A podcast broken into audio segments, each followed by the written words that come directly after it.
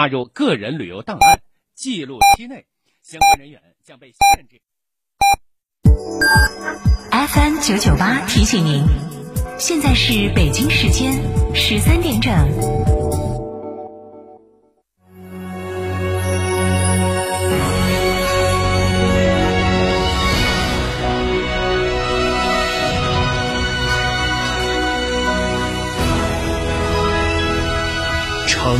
的声音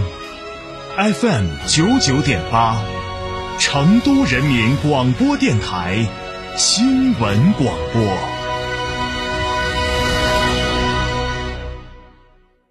强大及正义，中大型商务豪华 SUV 坦克五百现已尊崇上市，三十三点五万起，更有多项专属权益。实车到店，恭迎品鉴试驾。嘉诚坦克嘉顺旗舰店六五零七六二二二。这十多年换了几次新房，但装修我一直选择美化天下，一如既往的环保，初心不变的品质，就在美化天下装饰。微信预约 C D C D 九六九六 C D C D 九六九六，电话预约八六六四四三零零八六六四四三零零。欢迎光临天成餐厅，这里为品牌提供经典广播电视新媒体做法，有品牌宣传、软性植入、专属定制活动执行，独家代理成都电视台全频道频率以及看度 APP 广告业务。天成传媒层出不穷，合作热线八四三三六九五五。哈弗神兽混动版十五点三八万元起震撼上市，续航长，动力强，从此混动不止省油，即刻购车尊享至高六千元置换补贴等七重好礼，详询零二八六三个五九三九三，买哈弗到家常。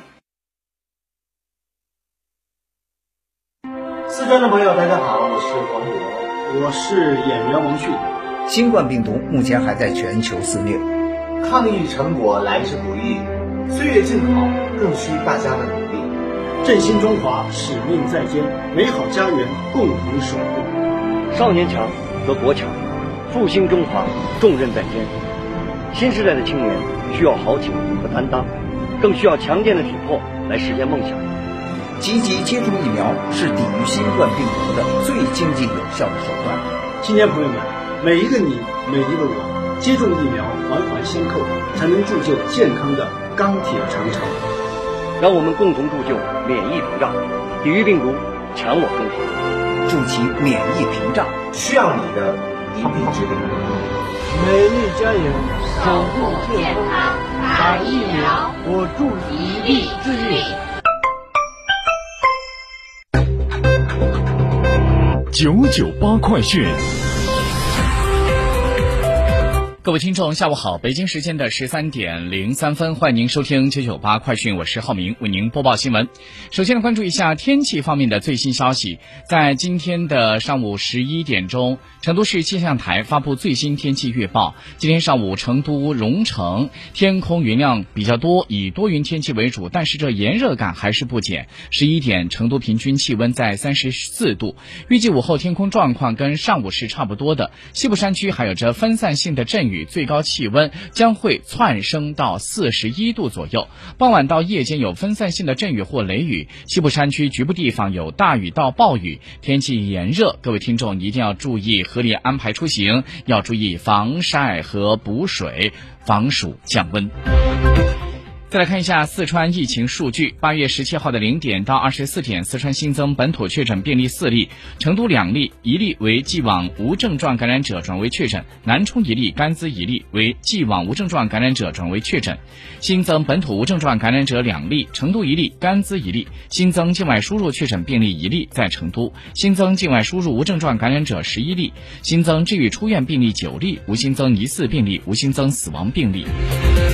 据成都日报消息，记者昨天从四川省公安厅高速公路一分局十六大队了解到，八月十九号的零时，G 零五幺幺德都高速，也就是成都第三绕城高速德都段与 G 四二幺七荣昌高速都汶段在都江堰市境内的并线段将会解除隔离管制，恢复并线通行。据了解，二零二一年的十月十号通行的第三绕城高速德都段在都江堰境内和都汶高速并线，前期受相相关因素的影响，两条高速公路并线段一直采取的是区划隔离，因而行驶至上述路段的车辆不能够自由的互相转换，需绕行其他的收费站出站再驶入。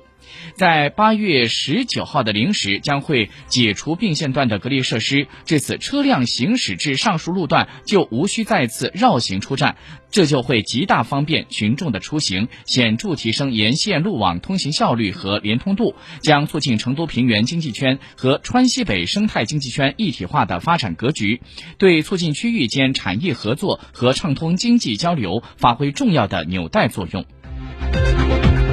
再来看其他消息，十七号下午，习近平总书记来到辽宁沈阳市的皇姑区三台子街道牡丹社区，了解基层党建、为民服务等情况。习近平强调，对老年人的服务要跟上，对孩子们的养育和培养等工作要加强，要让老百姓体会到我们党是全心全意为人民服务的，始终在人民的身边。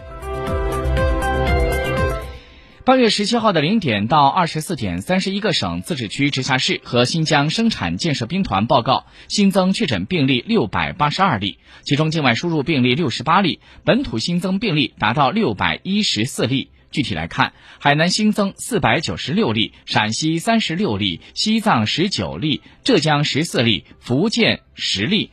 新疆九例，广东六例，内蒙古五例，北京、四川各四例。河南、青海各三例，江西、湖南、重庆、贵州、云南各一例。新华社消息，国家发改委开放司的司长徐建平今天在上午举行的新闻发布会上表示，中欧班列已经成为与沿线国家深化合作的重要载体。中欧班列的开行，紧密了亚太地区，特别是亚欧大陆的陆路联系。截至今年的七月底，中欧班列共铺换了八十二条运输线路，通达欧洲二十四个国家一百九十六个城市，逐步的连点成线、支线成网，运输服务网络覆盖了欧洲全境，形成了贯通欧亚大陆的国际运输大动脉。中央网信办的副主任、国家网信办的副主任盛荣。荣华在今天上午举行的新闻发布会上表示，未成年人网络保护问题是全社会越来越关注的一个热点问题，也是管网治网的重点问题、难点问题。当前，网信办正在加快推进《未成年人网络保护条例》出台，完善《未成年人保护法》的配套制度，为未成年人网络保护提供更加有力的法律保障。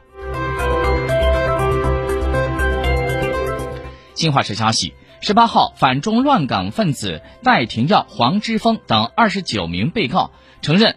创谋颠覆国家政权罪，将会交付香港高等法院进行判刑。国际消息，根据今天中午日本 NHK 广播公司的报道说，当地时间十八号的十三点零六分左右，日本的千叶县东部海域发生了五点零级地震，最大。最大的震感震度为三级，震源深度三十公里。